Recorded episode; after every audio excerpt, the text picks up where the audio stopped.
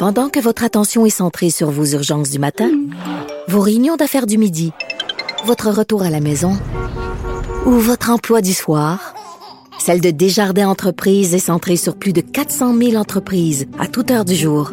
Grâce à notre connaissance des secteurs d'activité et à notre accompagnement spécialisé, nous aidons les entrepreneurs à relever chaque défi pour qu'ils puissent rester centrés sur ce qui compte, le développement de leur entreprise.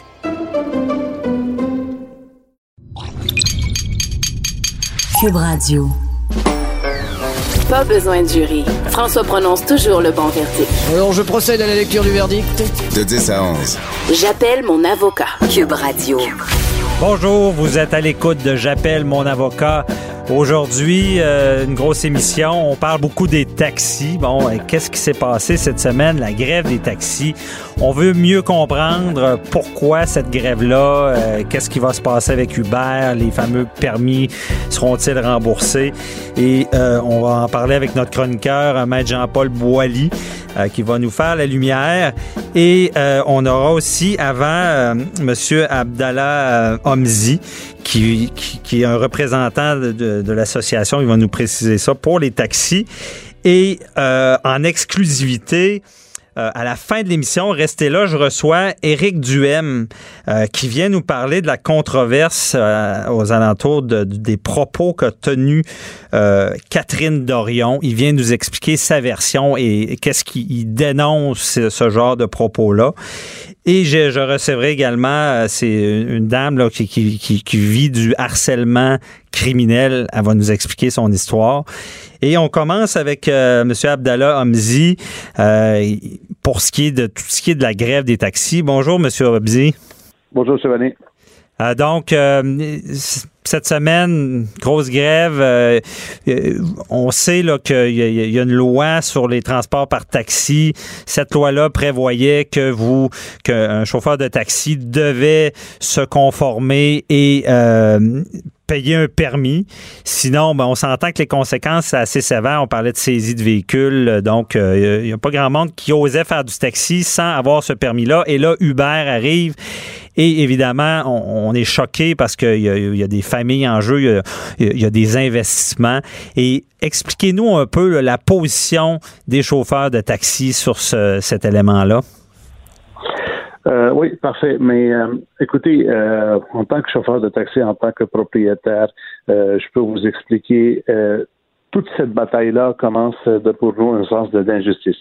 Euh, je m'explique. L'industrie de taxi, qu'on dit, c'est une industrie vieille depuis, depuis une dizaine d'années, euh, plusieurs décennies. Oui. Elle a été respectée, elle a été réglementée. Les règlements ont été faits au fur et à mesure selon les situations. Vous savez, des fois dans la vie, il y a des accidents où est-ce qu'il y a un corona se présente, puis suite à ça, il y a une loi qui est, qui est votée, et ainsi de suite. Mm-hmm. Mais l'industrie de taxi, si elle a été régie autant, c'est parce qu'il y a eu du vécu pendant des décennies. OK. Alors, en 2014, euh, Uber y arrive ici d'une façon illégale. Il fait fi de toutes les lois. Il commence à percer. Puis là, dans le, gouvernement, ben le gouvernement, je les contrôleurs, ils ont émis des contraventions de temps en autre. Mhm. Puis là, à un moment donné, euh, ils sont passés par, euh, je pense, l'arrêt Johnson, puis ils ont pas, ils ont passé, ils ont payé aucun cent pendant ce temps-là. Le problème, c'est que le gouvernement savait. Le, le, le, premier ministre dans le temps, M. Couillard, il s'est levé pour défendre et dire on peut pas se mettre euh, à l'intérieur des fleuves et arrêter l'eau. C'est des mhm. choses quand quelqu'un travaille dans l'illégalité, on continue à l'appuyer. Je trouvais ça, nous autres, on trouvait ça un peu difficile. Parce qu'avant ça, je veux dire, un chauffeur de taxi qui n'avait pas de permis, le gouvernement intervenait. Absolument, absolument. Regardez, je vais vous dire, euh, euh, il n'y a même pas trois, quatre semaines. Avec toute cette saga-là, il y a trois, quatre semaines, il y a un des chauffeurs, je pense qu'il y avait eu une, euh, quelque chose à la SAC, puis il n'a pas mhm. reçu le renouvellement, qui était supposé de renouveler son, son, son pocket number. Alors, il a expiré d'un mois. Ben là, le police l'a arrêté. Elle lui a donné une contravention de 3500 dollars ah pour avoir pour avoir fait le travail euh, de taxi sans détenir un permis. Ok. il l'a pas renouvelé. Puis c'est 3500 dollars. Et pendant deux ans, les Uber de ce monde-là, les chauffeurs, ils ont profité de tout ça. Une, euh, et, puis là, là, Uber, il a écrasé le marché avec ce qu'on appelle des dumpings. Ça veut dire baisser le prix le maximum possible jusqu'au jusqu'au plancher pour dire que lui est moins cher que le taxi. Le taxi, il est réglementé. On mhm. n'avait pas le droit de faire ça. Aujourd'hui, par exemple, dans la région de Québec, on demande ce qu'on appelle les fusions d'agglomération. Ils sont pas euh, autorisé à date. Pourtant, le ministre il a ces pouvoirs-là. Puis on dit qu'on ne va pas être modernisé. Alors nous, on respecte les lois et les règlements. Puis on ne traite de tout ça. Puis l'autre, non. Et, c'est et le, le gouvernement tolère ça. Et qu'est-ce que vous répondez aux gens qui disent, ben, écoutez, à l'époque, il y avait des calèches, puis les, les calèches ont disparu. C'est l'évolution. Et maintenant, c'est une tendance mondiale, Uber, et euh, on ne peut pas freiner ça. Euh, donc, les chauffeurs de taxi doivent s'adapter. Qu'est-ce que vous répondez à ça? Bon, euh, c'est facile. Je l'ai entendu cette histoire-là de beaucoup, puis plusieurs personnes donnent des exemples. Mais moi, je vais vous dire, on va prendre des exemples des calèches ou on va prendre des, exemples- les exemples de vidéos, des, des, des vidéocassettes ou peu importe. Mhm. Ça, c'est le marché, je comprends. Il faut que ces gens-là comprennent une chose. Le taxi, c'est une industrie réglementée. OK? C'est le, le législateur qui a créé cette industrie-là. Par une loi. Par une loi. Aujourd'hui. Et seulement précision, M. Hamzi, euh, c'est mon petit côté juridique. euh, pour nos, nos auditeurs, la loi sur les taxis prévoyait déjà Uber. Uber et du taxi. Ça, je peux le dire, j'ai- vérifié. Ouais. Exactement, exactement. Alors aujourd'hui, le problème, ce n'est pas les, les vidéocassettes n'ont pas disparu de la société parce qu'il y a un gouvernement qui a décidé de les bannir. C'est parce que le client il a choisi ailleurs autre chose. Aujourd'hui, c'est le gouvernement qui décide, par exemple, d'effacer l'industrie taxi ou changer la loi pour ça. Et vu que c'est une décision, c'est là qu'on dit que ça ne marche pas parce que Uber, c'est des taxis. Alors, c'est juste la forme.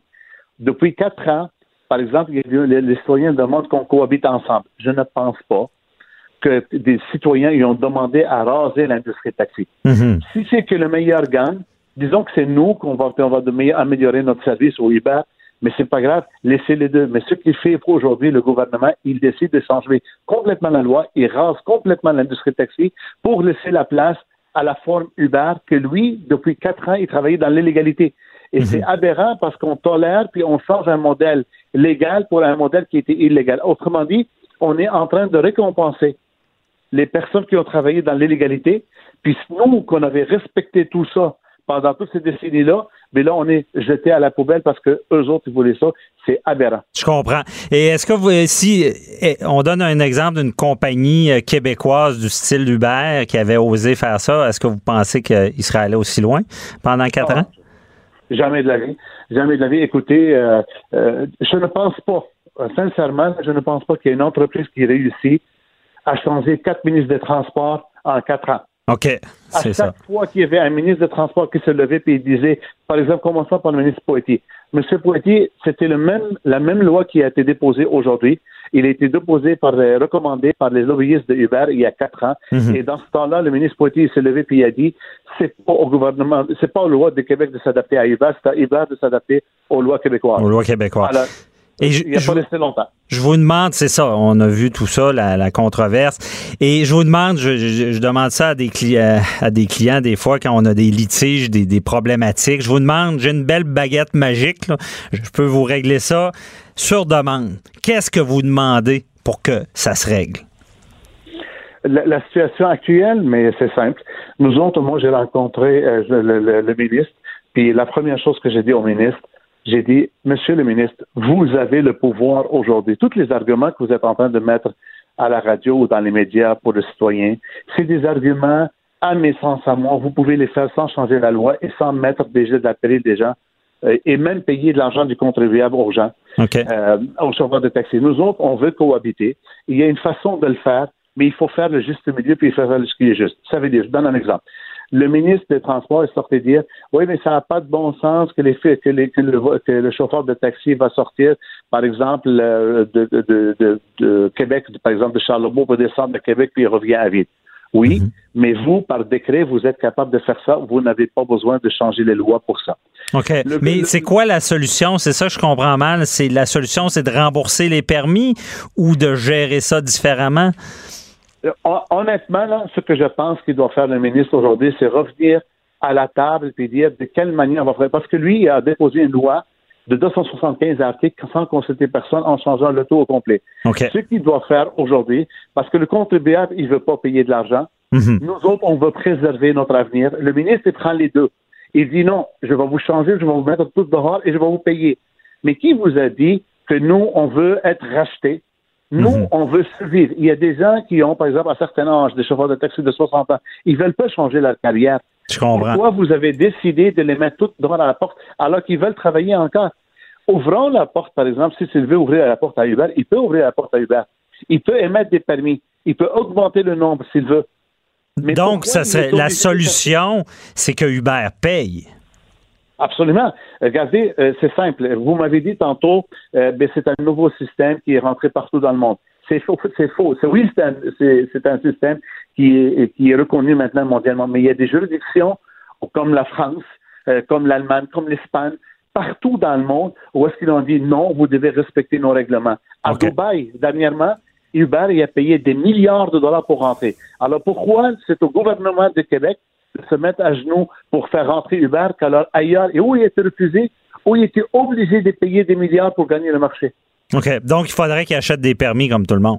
Absolument. OK. Je comprends bien. Et pour vous, le remboursement, c'est pas la solution de rembourser Ah, ces permis-là. Non, non. Parce que je c'est une carrière, c'est ça. Plus que ça, M. Bernier, c'est que le monde, le- il y a du monde qui regarde le montant des millions. Mais il ne faut pas regarder ça. Regardez que cet argent-là, en majorité, je ne dis pas à 100 en majorité, cet argent-là va aller ou à la Caisse populaire ou à Taxi. Ça, ça, parce que la majorité des chauffeurs de taxi sont endettés. Alors, tout cet argent-là va aller à la banque. Et qu'est-ce qui va arriver après? On n'aura plus d'avenir. Alors, il faut qu'on oriente notre carrière. La majorité va aller au chômage. Est-ce que cette- ce moyen-là peut permettre aux, aux- aux utilisateurs de payer le prix d'Uber, moins cher?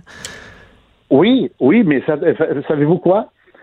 Uber, il est moins cher parce qu'il n'est pas réglementé. Ah, c'est ça. Nous sommes réglementés. C'est pas parce que nous autres, on ne veut pas être moins cher. Nous, c'est la commission de transport. Libérez-moi pour que je sois capable. Vous allez voir, la seule chose que je dis, et ça, c'est parce que je connais notre industrie, puis j'ai la, j'ai la sécurité des clients. Ce que j'ai dit, faites attention de ne pas déréglementer à 100 les prix pour Uber, comme ce qui est proposé par le PL17 Ok. aujourd'hui. Pourquoi? Parce que Uber peut faire du dumping, et quand- comme on l'a vu dernièrement, il peut augmenter les prix à plusieurs fois. Par exemple, je vous donne euh, rapidement. Un jeune qui s'en va veiller, son argent de poche est assez limité. Normalement, pour revenir, c'est lui à la maison. C'est ça, c'est les augmentations qu'on peut avoir selon la demande. C'est ça. OK. Fait que là, un voyage de 20 qui monte à 100 mais il va être obligé de prendre son char, puis ça, c'est un Ouais. Ça, c'est une problématique aussi. Mais merci beaucoup. Désolé, c'est tout Merci le temps qu'on avait, on avait Parfait. mais ça nous éclaire. Merci beaucoup, euh, M. Hamzi. Et. Bonne journée. Bye-bye. Animateur et avocat, François-David Vernier. J'appelle mon avocat. Cube Radio. Autrement dit. Bon, vous avez entendu euh, l'entrevue avec euh, Abdallah Hamzi. Solution, je lui demandais c'est quoi la solution? J'ai la baguette magique, je vous la donne et ce n'est pas de rembourser les permis pour lui. Euh, c'est vraiment de permettre de, charger les permis à Uber, comme il est arrivé ailleurs. Bon, ils, ont- payé supposément des milliards pour rentrer dans des indu- industries. Et euh, par contre, ben, il y a des choses qu'on on se pose des questions parce qu'on se dit, ben, euh, les pressions, la grève qu'il y a eu, ben, ça a paralysé l'aéroport. euh, je, je donne un exemple à Québec. Euh, Est-ce que ça, ça règle pas le problème ben, de, de- du, du coût euh, des taxis euh, versus Uber? Mais il, nous revenait disant, bon, que c'est c'est sûr que Uber a un défaut aussi, dépendamment de l'achalandage, ça, ça peut coûter plus cher. Donc, il, faut, faut mieux comprendre ça, ce domaine-là. Et on a notre chroniqueur, M. Jean-Paul Boilly, avec nous qui va brasser ça un petit peu. Il va nous dire, il prend pas d'un bord ou de l'autre, mais il va nous expliquer un peu euh, qu'est-ce qui se passe. Bonjour, euh, M. Boilly. Ben, écoutez, oui, bonjour, parce que ils n'ont pas juste blo- bloqué l'aéroport, ils ont bloqué le centre-ville de Montréal. Et Ouais. Je ne sais pas qui les conseille en matière de, de, de, de- de pression, là, mais je pense qu'ils se tirent dans le pied. C'est malheureux parce que c'est comme si euh, euh, on disait, ben là, on a, on a un problème dans une industrie quelconque, on va fermer, puis on va permettre aux concurrents d'aller chercher encore plus de monde, puis plus de sympathie. Alors, c'est peut-être pas la meilleure façon. Maintenant, ils ont certainement des façons de faire qui pourraient leur permettre de récupérer. Bon, on parle d'un domaine, c'est sûr que le taxi, bon, ça fait des années que c'est là. Euh, euh, je vais vous donner en boutade un petit peu un, exemple. Lorsque les calèches sont faites remplacer par les taxis, pas sûr que les caléchiers ont eu une scène de ça. Là. Euh, il faut, à un moment donné, s'adapter aux nouvelles technologies. Il faut s'adapter aussi à, à l'évolution de la société. Puis malheureusement, pour les chauffeurs de taxi, ben Uber est arrivé, puis les autres, le, le Lyft et euh, même les, les, amigos de ce monde, etc., ils concurrencent. C'est de la concurrence qui devient incontrôlable. C'est partout sur la planète. Oui, mais Maître Boily, là-dessus, là, et, bon, ah, vous le savez comme moi, c'est un domaine régi. Il y a une loi, c'est taxi, qui inclut tout ce qui est communautaire comme Uber. Bon. Et là, eux doivent payer des permis. Et là, débarque Uber. Et je dis pas que je suis contre eux, je veux pas me faire tirer des roches. Je parle de juridique. Et bon, ils, ils payent pas. Mais comme j'ai demandé à M. Homzi, si un des chauffeurs paye pas, il y a des amendes salées, il se fait saisir, la, grosse affaire. Est-ce que, Maître Boily, si c'était, euh, je vous donne un Lyft Inc., euh, Joe Blow, euh, Québec, qui a sa petite compagnie qui, qui, qui, qui arrive avec un système comme Uber, il est fermé en combien de temps? Au Québec. Je comprends, mais il reste que oui, ça c'est une question qui se pose. Maintenant, on a décidé de déréglementer. Mais si c'était pas Uber ici, excusez, on a décidé de déréglementer, puis on a décidé de donner à ces gens-là, on, a 500 millions dans une enveloppe. C'est la seule place, à part l'Australie, c'est la planète, qui veulent, parce que, veut, veut pas, il va y avoir des changements. Aux États-Unis, là, j'ai pas vu de taxi jaune à New York, euh, tant que ça, il y en a presque plus. À Londres, les, les, les grosses voitures noires, il y en a presque plus. C'est tout ça qui rentre dans le marché. Alors, faut s'ajuster à ça. Quand même que les chauffeurs de taxi diraient, écoutez, c'est pas ça qu'on veut. Il y a une question à un moment donné, puis oubliez pas, les permis de taxi, il y en a 22 ou 23 000 en tout, mais là-dessus, il y a peut-être 7 500 détenteurs. Ça veut dire qu'il y a plusieurs personnes qui détiennent plusieurs permis de taxi. Alors, ces gens-là en ont fait un commerce, et je crois pas que ces gens-là, parce que vous savez, vous achetez des actions en bourse, M. Bernard. Si vous faites de l'argent avec, vous êtes bien content, mais si vous vous plantez, le gouvernement, il va pas venir vous rembourser. Alors, il y a plusieurs détenteurs de plusieurs permis de taxi, ils ont pris un risque d'affaires, il faut qu'ils l'assument. Maintenant, les autres qui ont pris des permis, qui ont acheté ça 100 000, 125, 150, même jusqu'à 200, bon, ben, si, il y en a qui ont, ils ont acheté les deux dernières années, puis qui savaient pas qu'Uber s'en venait ou que la compétition s'en venait, ben, ils ont peut-être un recours entre guillemets, en vice caché contre les vendeurs ou de ne pas avoir divulgué, mais pourrait difficilement venir dire qu'ils ne savaient pas. C'est dans l'air, ça fait plusieurs années. Alors, légalement, en droit, parce qu'on est des avocats, on cherche à savoir comment est-ce qu'on peut régler les problèmes, ben, il y aurait peut-être un recours contre le vendeur qui a vendu, la personne qui a vendu son permis de taxi il y a deux ans, de 200 000 ou 175 000, il est mort de rire aujourd'hui. Lui, il dit, moi, j'ai pas ce problème-là, je m'en lave les mains. Mhm. Mais celui qui est arrivé au Canada il y a 3-4 ans, puis il a décidé de faire vivre sa famille, puis que lui, il s'est fait dire, ah, c'est réglementé, t'achètes ça, ça va être comme une hypothèque, dans 25 ans, ça va valoir 250 000, voilà ton fonds de pension. Ben, lui, il s'est un peu fait fourrer. Mais, en quelque part, est-ce que c'est l'État qui doit payer pour ça? Parce qu'on a décidé de s'ajuster en fonction euh, des D'un phénomène mondial, ça je comprends. Oui, mais Maître Boily, OK, je comprends, on décide de, déréglementer, c'est de la politique. Bon, mais là, je fais appel au bon avocat en vous. Il y a une loi c'est réglementé. C'est très sévère si on ne la respecte pas. Des grosses amendes, des saisies, c'est des impacts assez majeurs.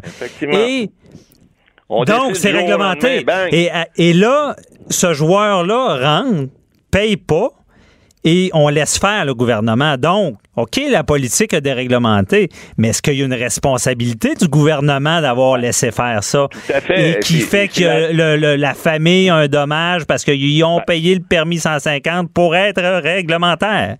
Ben là, je comprends, mais là, c'est là qu'entre en ligne de compte les dédommagements. Il s'agit de donner le dédommagement aux bonnes personnes, les bons montants. J'ai fait des petits chiffres, là. Si on parle de ces 1500 détenteurs de permis, on parle de 63 000 ou à peu près sur 500 millions par mhm. détenteur de permis. Bon, bon, si on enlève là-dedans ceux qui ont pris des risques d'affaires puis ils ont 10, 15 ou 20 permis, il y en a plusieurs, c'est pas ça, mais mettons qu'il y a des compagnies qui sont détenteurs de tous les permis. Alors eux, c'est malheureux pour eux, ben, ils se recycleront. Écoutez, dans le domaine de la câble distribution, on vit ça là, présentement. Alors, il y, a des, y a des réseaux qui sont là, qui se font concurrencer par les Netflix et autres de ce monde. là. Euh, il y, a, y, a, Apple qui a annoncé aussi qu'il ferait quelque chose. Alors, évidemment, ça va rentrer dans le corps. Est-ce que le gouvernement va venir dédommager parce que d'autres... C'est tout ça. Oui, mais dédommager, mais moi, je suis encore plus intéressé est-ce que le gouvernement a commis une faute? Est-ce que le gouvernement, le gouvernement a commis une faute? Est-ce que, parce qu'il y a ben, des actions collectives, là, est-ce que ben, ils, vont payer du côté judiciaire dans le sens que, OK, euh, politiquement, vous avez pris des décisions sur un phénomène mondial, mais le fait que vous avez réglementé, laissez faire, vous avez commis ce faute-là, non? Ben, peut-être, sauf que quand on regarde mondialement, et c'est pas ça qui se fait. Maintenant, le gouvernement ici a quand même dans sa sagesse, parce que le Big Brother ici est, là, puis on va payer, vous puis moi, puis nos auditeurs aussi, on va payer de nos poches, de nos impôts, 500 millions, c'est pas rien, là. C'est ça que le ministre Bonardel, lui, dit, écoute, j'ai mes limites, là, arrêtez là, de gratter mon, mon fond de tiroir. Mais effectivement, dans d'autres juridictions ailleurs, on prend des exemples, les gens ont rien eu. Est-ce que les gouvernements ont pas mis le culotte à ces endroits-là? Possiblement. Est-ce qu'un recours collectif, c'est une bonne question vous posez. Est-ce qu'un recours collectif pourrait pas peut-être venir bonifier cette offre-là? J'en doute fort. Parce qu'oubliez pas qu'un recours collectif, ça prend des années, ça coûte de beaucoup d'argent, et puis là, l'argent est sur la table. Alors, moi, je pense qu'il faut plutôt s'asseoir, peut-être aussi penser à une taxe temporaire pour Uber. Ça peut se faire, ça s'est fait dans d'autres États, euh, où il pourrait aller chercher peut-être plusieurs millions supplémentaires, le redonner aux chauffeurs de taxi. Mais, excusez, euh, votre, votre, votre intervenant précédent, euh, je pense pas qu'on va régler ça en disant juste on va venir taxer Uber. ça peut pas faire ça. En fait, pour vous, c'est pas la solution de charger le permis. C'est pas la solution de laisser ça comme ça puis charger un permis à Uber. Mais il semblait dire qu'il y a des pays qui l'auraient fait, là. Je sais exact, mais mondialement, ça marche pas, on le voit. Alors, faut s'ajuster en fonction de ça. Moi, je pense que le gouvernement, quand même, a une bonne note là-dessus parce que ils ont offert quelque chose. Pas comme s'il avait dit, écoute, on déréglemente. Écoutez, c'est un peu comme un cas d'expropriation. Je fais un parallèle qui est pas tout à fait correct, qui peut être boiteux un peu, mais lorsque un, gouvernement, quelqu'un que soit municipal, provincial, fédéral, décide d'exproprier quelqu'un, ben, il doit y donner juste valeur. Les lois d'expropriation et autres prévoient expressément que lorsqu'on veut enlever quelque chose qui appartient à, quelqu'un, prenez l'exemple de, lorsqu'on a fondé Hydro-Québec, ben, l'électrification, ils ont, ils ont exproprié les compagnies qui étaient là, ils les ont rachetées. Mhm. Alors, il y a eu à ce moment-là des discussions, on a fait, on a fait, on a évalué, puis on a dit, ben voici ce que ça vaut. Bon, on a peut-être évalué un peu, un peu bas, mais il reste que on peut venir compenser ces gens-là. C'est pas nécessairement utile de faire des recours. C'est certainement pas utile de faire des, des, des grèves puis de, de, de, de, se couper de la clientèle. Parce que j'ai entendu moi, des gens qui ont dit Hey, le taxi, excusez, je prendrai pas le mot anglais, commence par F puis finit par, euh, par, par, Non, non, c'est sûr que c'est, la clientèle est importante. Mais moi, sauf moi, Mme Boily, c'est sûr que mon petit côté euh, empathique, je pense, ben à, je pense à un chauffeur qui a une famille, il a payé le ben taxi, c'est conforme à la loi. Je veux, je veux pas, je veux pas, euh, Uber, c'est l'évolution, mais ça m'affecte pareil de penser qu'il y a des certaines personnes qui vont faire faillite à cause de tout mais ça. Vous avez raison, mais vous avez raison, mais ça, ça fait partie de, la loi de la jungle lorsqu'on est en affaires. les chauffeurs de taxi, c'est des petites business. Mais d'un autre côté, faut comprendre que les montants qu'on met là, si on les redistribue de façon peut-être un peu plus juste et pas juste euh, payer au nombre de permis, mais peut-être ceux qui étaient plus, euh, qui avaient acheté plus de permis pour euh, faire fructifier. Puis bon, on en donne aux chauffeurs qui sont, comme vous dites, des pères de famille, etc. Et à ce moment-là, ils pourront continuer aussi à faire du taxi ces gens-là, parce que ces gens-là, c'est pas parce que c'est déréglementé qu'ils pourront pas continuer à en faire. Ils vont mhm. peut-être en faire sur une autre forme. Ça va peut-être être différent, mais ils perdront pas tout. Alors, je pense qu'il y a moyen de le faire. Il faut s'asseoir, il faut parler, puis il faut surtout regarder le gros bon sens, parce que dire juste d'un côté ou dire juste de l'autre, je pense pas que c'est une solution qui est bien bien rentable pour tout le monde. Puis prendre des procédures, excusez-moi, mes, messieurs, mesdames, les collègues, payer des avocats pour finalement faire grossir les poches des gros bureaux, je pense pas que c'est une solution qui est bien bien rentable pour tout le monde. Ouais, bien dit, M. Boily. On va, on va vous mettre sur le dossier, un petit mémo, là, quelle est la solution? Mais il y a des bonnes pistes dans ce que vous dites. On a eu l'entrevue avec euh, M. Omizi aussi. Disons qu'il y a du travail à faire Peut-être que le ministre, euh, faut, je sais pas. Je pense qu'il faut, c'est en se parlant qu'on se comprend. Ben, il faut qu'il y ait une des deux côtés. C'est ça. Et on s'en reparlera certainement. Merci beaucoup, M. Boily. Bonne journée. Au revoir et belle journée. au revoir. Pendant que votre attention est centrée sur cette voix qui vous parle ici, ou encore là, tout près ici, très loin là-bas, Celle de Desjardins Entreprises est centrée sur plus de 400 000 entreprises partout autour de vous. Depuis plus de 120 ans, nos équipes dédiées accompagnent les entrepreneurs d'ici à chaque étape pour qu'ils puissent rester centrés sur ce qui compte, la croissance de leur entreprise. Pas besoin de jury. François prononce toujours le bon verdict. Alors je procède à la lecture du verdict. De 10 à 11. J'appelle mon avocat. Cube Radio. Bon, les chicanes de couple, c'est jamais évident. Les ruptures, c'est vraiment pas évident non plus. Euh, Il y a toutes sortes de ruptures. Il y en a avec des enfants, il y en a, il y a des conjoints qui se détestent, il y en a qui, qui c'est, c'est des bons amis, il y en a que ça se passe bien, il y en a que c'est plus difficile. Et des fois, il y en a que ça tombe vraiment dans, on peut appeler ça du harcèlement. Bon, harcèlement, euh, difficulté, euh, une sorte de mauvaise foi vis-à-vis l'autre. Excusez l'expression, le faire chier. Bon, je l'ai dit. Ensuite de ça, ben, des fois, ça va plus loin. Puis là, on, mélange la police. euh, Ça peut devenir du harcèlement criminel. Il peut y avoir des plaintes vengeresses. Et ça m'intrigue parce que ça existe. Malheureusement, ça existe.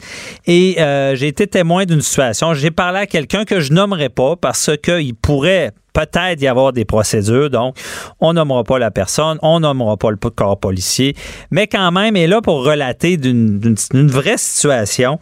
Et euh, je reçois Madame, excusez, on, va l'appeler Madame X. Bonjour, Madame X. Bonjour. Donc, euh, merci d'être là. C'est un peu, euh, c'est c'est quelque chose qu'on parle pas si fréquemment, là, mais ça existe. Qu'est-ce que vous vivez là, exactement suite à votre rupture? là?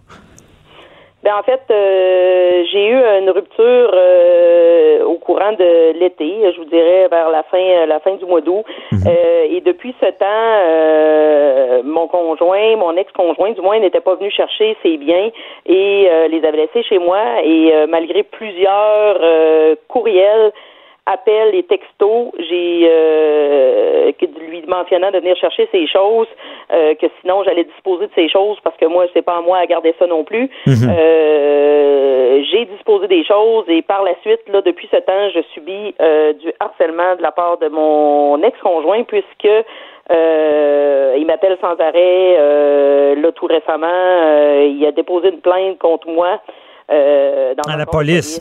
Oui. Ah, C'est ça. Absolument. Et là, là, c'est quelqu'un qui vous l'avait avisé amplement. Puis c'est pas des biens de valeur, là. C'est, c'est, c'est, Non, non, c'est des, non, des cossins qu'il a laissés, là. de, de, de, de, certains, euh, peut-être, euh, il n'y a Mhm. rien de valeur. Il n'y a pas de bijoux, il n'y a pas de, de, de rien de, de, de valeur là-dedans. Là. C'est pas, euh, on parle pas de biens euh, sont, euh, si je les Qui, mettais valent, qui valent vraiment quelque chose, là. Non, non, non, et et là, c'est ça. on, on, les nomme, on nommera pas les biens pour les, parce que il Mhm. peut y avoir des, des procédures. Bon. Euh, et, et là, euh, vous recevez un appel de la police. Je reçois un appel de police un soir en plus, un soir de semaine. Mhm. Moi, j'ai un, emploi de jour, évidemment. Un soir de semaine euh, à 22h15 exactement.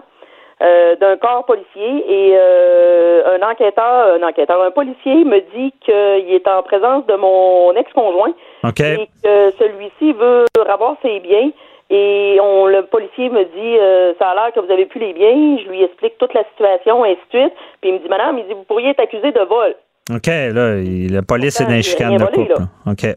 Non, non, non, c'est ça. là. il me parle pas de ça. Là. Fait que, euh, puis premièrement, il m'appelle à 22h15 un soir de semaine. J'ai trouvé ça assez. Euh, J'avais pas tué personne. Que je Mais là, êtes-vous surprise, vu le- la, la valeur des montants, est-ce que vous vous doutez de ce qui a été déclaré à la police? Ou? Ben absolument, parce que là, j'ai reçu un autre appel après me disant que du même corps de police, d'un autre policier, me disant que maintenant j'étais euh, il y avait des, des accusations qui pourraient être portées contre moi pour méfaits, pour des biens valant plus de d'un gros montant. OK. Vraiment pas le cas. OK. Donc là, là, vous vous rendez compte que il y a eu, euh, on a déclaré, on a fait des fausses déclarations à la police là, sur ce qui est des montants, là, de la Absolument. valeur. Absolument. OK. Et euh, comment vous réagissez? C'est- euh, Est-ce que vous êtes surprise de ça? Je suis surprise, euh, je suis très surprise que oui, de, de, de, de la façon de faire, sauf qu'en même temps, connaissant l'individu, malheureusement, j'ai tombé sur un individu qui est euh, probablement très euh, imbu de lui-même et narcissique, donc qui essaie de de, de, de, a une forme de manipulation? Oui, c'est un manipulateur euh, totalement, monsieur, euh, c'est sûr, sûr, sûr. Euh, puis, dans le fond, c'est ce qu'il essaye de faire. Là. Il essaye de me manipuler pour avoir des sous. Puis, je me cacherai pas que mon ex-conjoint, je l'ai aidé à plusieurs niveaux financièrement. Et on dirait qu'il veut continuer à ce que je l'aide financièrement malgré notre rupture. Là. Et, c'est la façon qu'il a trouvé, mais malheureusement, ses biens ne valaient pas le montant qu'il qu'il déclare. Et là, euh, il essaye de me soutirer des sous, là, tout simplement. C'est ça. Puis c'est quel genre de harcèlement il fait? Est-ce qu'il vous contacte dans d'autres occasions ou? Oui, j'ai dû bloquer son numéro, évidemment, vous comprendrez, sur mon cellulaire, mais euh, ça va plus loin que ça. Là. Évidemment, il sait où je travaille. Donc, euh, moi, j'ai deux endroits, deux, deux endroits différents où je travaille et il appelle aux deux endroits. Donc, j'ai dû vraiment faire filtrer mes appels complètement par euh, ma secrétaire parce que sinon il appelait avec un numéro anonyme et je tombais toujours, euh, je répondais quand c'est marqué numéro anonyme. c'est des appels incessants là. Eh oui, oui, oui, incessants. Euh, je vous dirais même qu'à un moment donné, il y a une de mes employées qui avait dit que j'étais partie, que j'étais pas là pendant deux semaines. Il s'est mis à appeler à la maison sans cesse et j'ai des jeunes enfants et c'est les jeunes enfants qui répondaient. OK. Puis euh, il s'est même fait euh, passer pour d'autres personnes qui n'étaient pas. Puis euh, en tout cas, il y a quelqu'un de ma, de, ma famille qui était ici, puis ils l'ont reconnu, là, tout simplement. Là. Mm-hmm. OK, c'est vraiment à ce point-là. Est-ce qu'il a tenté physiquement de vous contacter ou? il a tenté de me contacter physiquement en passant par les enfants, effectivement. Là, par les enfants? Il, a passé, il est allé voir vos enfants sans votre autorisation? Non, dans le fond, il était, mes enfants étaient dans un lieu public, puis il les a croisés et passé certains messages, si on veut. là. OK. Bon, mais vous comprenez que vous êtes peut-être en présence du harcèlement criminel. C'est un peu ça, je l'explique. Euh, j'appelle mon avocat, on est là pour vulgariser tout ça. Puis le harcèlement criminel, ben c'est ça, c'est répétitif. C'est euh, et je vais vous poser une question par, par la suite. Et euh, ça fait un, un, des critères aussi, ça fait craindre à la sécurité. Et madame, craignez-vous pour votre sécurité avec ce genre d'ajustement-là? Ben, je commence, oui, à craindre ma sécurité parce qu'à chaque fois que mon téléphone sonne ou que j'ai un texto d'un numéro inconnu, parce que souvent, il me texte d'un autre numéro. Je sais pas où il prend ces téléphones-là, mais il me texte d'un autre numéro. Donc, à un moment donné, je commence à être un petit peu... Euh, euh, j'ai quand même peur. Ça fait deux fois que je fais changer les serrures chez nous parce que j'ai peur qu'il y ait un de mes enfants qui ait oublié une clé à quelque part. Là. Vous voyez le genre? Oui, OK. Là, vous, c'est sérieux. Là. Si on fait changer les serrures, c'est qu'on veut pas que quelqu'un débarque en trompe. Et OK. Et, et là, cette plainte-là, parce que, bon, je l'ai dit en d'entrée de jeu, ça existe des plaintes vengeresses. Sentez-vous que c'est un peu ça qui fait, hein? en allant voir la police comme ça? Là? Oui, parce que à chaque fois, euh, au début, euh, après qu'il, après six mois, euh, quand il m'a réclamé ses biens, puis que ça faisait longtemps que je lui avais envoyé les courriels auxquels il n'avait jamais répondu d'ailleurs. quand il voulait réclamer ses biens, il me disait qu'il voulait pas de trouble, puis qu'il voulait avoir ses biens, puis ainsi de suite. Puis là, il dépose une plainte comme ça, fait que j'ai comme l'impression que si c'est pas de la vengeance, je vois pas c'est quoi d'autre là. OK. Puis vous, avez-vous pensé à déposer une plainte pour harcèlement criminel avec ça? Absolument. Sous les conseils de, mon avocat, évidemment que là, j'ai dû consulter parce qu'à un moment donné, on vient que euh, on doit se protéger nous-mêmes aussi, puis on voit plus nécessairement clair dans tout ça. Donc, c'est sûr que là, je vais devoir entamer des procédures, oui, pour euh, ma sécurité puis la sécurité de mes enfants, là, veux, veux pas, là. Puis, mhm. euh, je tiens à préciser aussi que c'est mon ex-conjoint avec lequel je n'ai pas d'enfants. Mais le père de mes enfants devient un peu lui aussi une victime dans tout ça aussi. Là, puis euh, on craint pour la sécurité de nos enfants. Ben c'est ça, c'est une question de parents et non de couple. Je comprends bien, on veut on veut pas que quelqu'un euh, soit une menace comme ça. Et là, ça vous laisse craindre encore plus s'il est, je veux dire, capable d'aller voir la police, faire une plainte et mentir en quelque sorte. Si, si euh, il y a des bonnes chances qu'il, ben, je veux dire, je vous crois sur parole, il a menti à la police en, gonflant des, des, montants comme ça. Euh. Oui, puis je suis pas surprise qu'il ait menti. Là. Malheureusement, c'est le genre d'individu qui ment régulièrement pour tout avoir dans sa vie, puis il continue à le faire. Mais là, ce que je déclare aujourd'hui, puis ce que je veux déclarer, en fait, c'est que ces gens-là, souvent, font, sont tellement manipulateurs qu'ils entraînent les corps policiers là-dedans, puis ils entraînent les gens dans leur histoire, puis finalement, ils, font peur à tout le monde, puis ils réussissent à s'en sortir. Là. Mais là, il a vraiment dépassé la limite, parce que là, les biens qu'il déclare, c'est pas la valeur qu'il y a, puis c'est lui aussi entrave la loi là, dans ce sens-là. Ben, c'est bien dit, madame, ça, parce que effectivement, ceux qui font le plus de tort dans ce genre de plainte vengeresse là.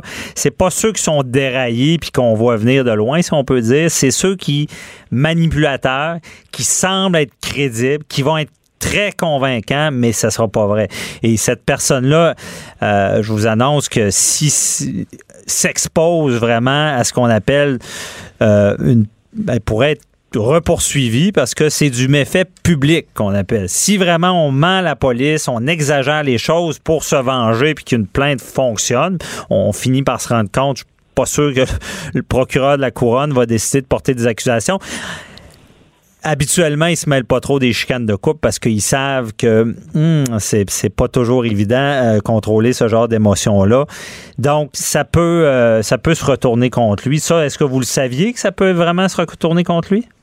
Non, je savais pas. Euh, en fait, c'est mon avocat qui m'en a parlé euh, récemment, mais euh, je savais pas au départ que ça pouvait se raconter, retourner contre lui. C'est sûr que moi, quand j'ai reçu ça, c'est moi directement, puis je pensais juste que ça allait être moi qui allait être en tort, si on veut, de mettre des parties de ses biens à lui. Mm-hmm n'a même pas daigné de me répondre à mon courriel me disant écoute, euh, garde-moi les encore parce que là, euh, je suis pas capable ou quoi que ce soit. Non, il m'a jamais, jamais, jamais répondu. Ça, vous aviez plus de nouvelles, puis euh, c'est ça. Non, c'est ça. Fait qu'à un moment donné, là, comme j'ai dit aux policiers lors de la plainte, c'est quoi aurait fallu que je fasse? Je prenne un camion de déménagement puis que je loue un entrepôt jusqu'à ben, Une fois qu'il est avisé, c'est sûr, si on trouve pas la personne, c'est un autre dossier. Quand la personne est avisée, évidemment, à un moment donné. Puis j'ai comme l'impression que lui, c'était une sorte de façon de garder un, contact avec vous et continuer un peu le harcèlement là, en, se gardant présent avec ces choses. Donc, euh, absolument, surtout qu'en plus, il n'a jamais fait son changement d'adresse. Alors, je vous parle, il y a encore du courrier ici que je retourne dans la poste à tous les jours. Bon, c'est ça. En tout cas, j'espère que votre témoignage va en aider euh, d'autres parce que faites attention, le harcèlement criminel euh, existe. Après une rupture, oui, et il faut surtout faire attention à l'escalade parce que l'escalade est dangereux, on souhaite pas de mal, mais quelqu'un qui est capable d'escalader et franchir des étapes au début ça peut être le harcèlement répétitif, après ça une sorte de violence euh, ben, avec les paroles d'aller jusqu'à vouloir que la police soit dans le dossier, c'est aussi une sorte d'escalade. Donc, n'hésitez pas à appeler la police si ça vous arrive. Madame, merci beaucoup. J'espère que ça en aidera d'autres et je vous souhaite euh, une bonne chance pour la suite et, ce que, et que ça se règle pour vous et vous puissiez continuer votre, vie euh, suite à, cette relation-là. Donc, merci beaucoup et bonne, bonne journée. Merci beaucoup, Maître Bernier. Bonne journée. Au revoir. Question de divorce, de droit international, d'affaires criminelles. De 10 à 11. J'appelle mon avocat. Écoutez, vous ne serez pas jugé. Toute une histoire euh, cette semaine. Euh, donc, Catherine euh, Dorion, qui tient des propos assez frappants, si on peut dire, et parle des animateurs de Québec et nomme un nom, Éric Duhem, un animateur au FM 93. Et euh, on, se demandait si. Ben, premièrement, on écoute l'extrait. Puis, des fois, je me dis, c'est l'ambiance médiatique, puis c'est l'occupation de, ce, de, l'espace médiatique par du monde méchant, genre, qui, qui finalement encourage la division, la haine, tout Mais ça. oui. Qui, qui, qui, nous fait dire Ah, c'est que le Québec est de la merde ou que la ville de Québec est de la merde. Mais dans le fond, ce que ça fait, c'est que oui, ils vont radicaliser du monde. Comme du monde qui font des actes haineux, puis du monde qui font des meurtres, puis tu sais, genre ils vont faire ça. Cet extrait-là, évidemment, il y a le mot meurtre. On vise des animateurs de Québec. Euh, auparavant, on ne l'a pas entendu, mais on dit le nom euh, de, Duhem. Et là, ça, ça fait tout un tollé. Évidemment, Éric Duhem réagit à ça. Euh, comment on peut dire? Parce que dans le fond, on, fait une sorte d'allusion disant que les, les, radios radicaliseraient et euh, ferait que des gens pourraient commettre des, meurtres à cause des propos. On va, on va très loin dans cette ligne-là et on reçoit Éric Duhem pour en parler. Bonjour, euh, Éric. Bonjour, François. Donc, ça doit pas être évident d'entendre ce genre de propos-là d'une députée. Mais ben oui, c'est surtout que c'est ma députée. Hein. C'est la en plus, de la circonscription de Tachereau. Moi, j'habite dans Tachereau. Euh, d'entendre ma députée dire ça. Écoute, tu sais, j'ai l'habitude d'en prendre, là, puis je réalise que Ben oui. je sais que je suis une personnalité controversée, je le sais que j'ai des propos parfois polémiques, je le sais que j'ai pas juste des gens qui m'aiment, puis j'en ai reçu des menaces de mort, j'en ai reçu des Ah. commentaires haineux dans ma vie, puis ça fait partie de la game. Quand tu es une personnalité publique, je pense qu'il faut que tu acceptes ce bout-là, malheureusement, de la job. Puis, tu sais, autant moi, je polarise à droite, autant Catherine Dorion, elle-même, fait la même chose de l'autre bord à gauche. là. Mhm. Je suis confiant qu'elle aussi, elle a pas juste des fans. là. Je te confirme qu'à Québec, Mhm. il y a bien du monde que, à, à l'extérieur de sa circonscription, là, elle a pas beaucoup de fans. Non, Donc, ça. euh, on est un peu pareil dans ce niveau-là, puis c'est pour ça que ça m'a surpris parce que je veux dire que- qu'elle dise que mes idées c'est de la merde, que ce que je dis c'est fou, que qu'elle me traite de tout et non, j'en ai rien à foutre. Mais là qu'elle utilise cet argument-là et qu'elle m'accuse d'être un complice de meurtre ou un provocateur de meurtre, là je trouve qu'on dépasse complètement les bornes. Et, et puis il n'y a pas juste moi en passant, là, elle accuse, euh, ben pas elle accuse, parce qu'il faut savoir que les noms, c'est pas elle qui les dit. ça. D'ailleurs, ça va être, j'imagine, une de ses défenses, là, parce que c'est Safia Nolin avec qui elle est en train de faire un podcast, et la chanteuse Safia Nolin lui dit, euh, elle, elle, elle nomme des noms. Elle parle, nomme elle les, les noms, puis par la suite, on discute du sujet. C'est ça qui est grave aussi. On nomme les noms et on en discute. Ouais, c'est ça. Fait qu'il y a cinq personnes qui écrivent, qu'il y a cinq chroniqueurs, deux euh, animateurs de Radio de Québec, dont moi, et là, à part. Mhm. et, et là, elle fait cette déclaration-là. Puis ce qui est grave, c'est que là, on est pratiquement une semaine plus tard, après qu'elle ait mis ça en ligne, elle s'est toujours pas rétractée, elle s'est toujours pas excusée. Au contraire, elle a même rajouté euh, des commentaires en disant que j'avais pas incité directement. C'est ça, euh, les c'est ça. C'est moi, jeudi. Encore pire, là. Ben oui. C'est ça. Elle vient dire, je- je- il n'a pas incité directement, donc, à contrario, excusez en droit, ça veut dire il a incité indirectement. Et c'est ça qui est grave, c'est qu'elle est, allée à Bouchard en parle à Québec et il l'a confrontée et elle s'est jamais excusée, là. Non, là, elle est supposée venir demain dans mon émission à 15h15. Mhm. J'espère que là, moi, regarde, c'est pas compliqué, là. Pour moi, là, la liberté d'expression, c'est sacré. Tu sais, j'ai jamais Ben oui. même, juste te donner une idée, j'ai jamais effacé un commentaire sur ma page Facebook, Euh, même quand les gens me traitent de tout et non, même quand les gens m'ont menacé de n'importe quoi. Je crois à la liberté d'expression totale. Mais là, là, d'accuser quelqu'un, on parle plus là, de la liberté d'expression, on parle de crime. Là. Puis- d'ailleurs, je veux savoir, est-ce que, puis c'est toi l'avocat, là, est-ce que c'est criminel de dire que quelqu'un euh, a incité quelqu'un d'autre à faire un meurtre? Euh, Ben, ben, c'est ça. C'est da- dans cette déclaration là, euh, ça pourrait être euh, l'incitation à la haine. Mais pour inciter à la haine, selon le code criminel, il faut que ça soit une minorité. Donc, euh, mettons euh, sur sur la race, des choses comme ça. Tu sais, donc, ce n'est pas le cas. Et il y a aussi ce qu'on appelle le libelle diffamatoire, qui est criminel, mais qui est rarement utilisé lorsqu'on on, on- on amène euh, à, à, justement à porter au ridicule quelqu'un, amener, dire une déclaration qui amène à la haine contre la personne visée.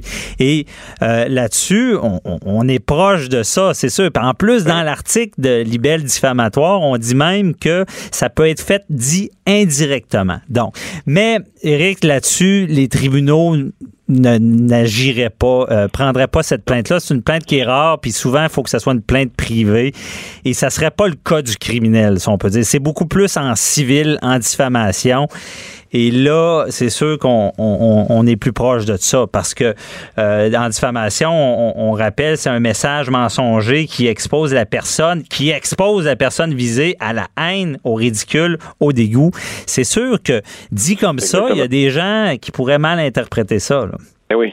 Oui, c'est clair. Et il y a des gens qui m'ont dit aussi que je pourrais peut-être porter plainte au, euh, au commissaire euh, à l'éthique de l'Assemblée nationale parce qu'ils ont quand même ils ont un devoir de rigueur. Parce que ça, c'est l'autre affaire, là, François, c'est que c'est pas une kidame là, anonyme sur une page Facebook dans son sous-sol avec sa camisole pleine de moutarde là, qui m'a écrit ça. Là. C'est ça. Députée qui est une représentante du peuple qui siège à l'Assemblée nationale. Je veux dire, il elle a des devoirs aussi que euh, peut-être le citoyen, le simple citoyen n'a pas. Elle a un code d'éthique à l'Assemblée nationale que le commun des mortels n'a pas à respecter. C'est en plein ça. Il y a un code d'éthique qui est établi, puis c'est écrit noir sur le blanc. Il doit, il doit, il, ils se doivent respect au public. Et tu fais partie du public, Eric aussi. Donc, euh, euh, aux citoyens, si on peut dire.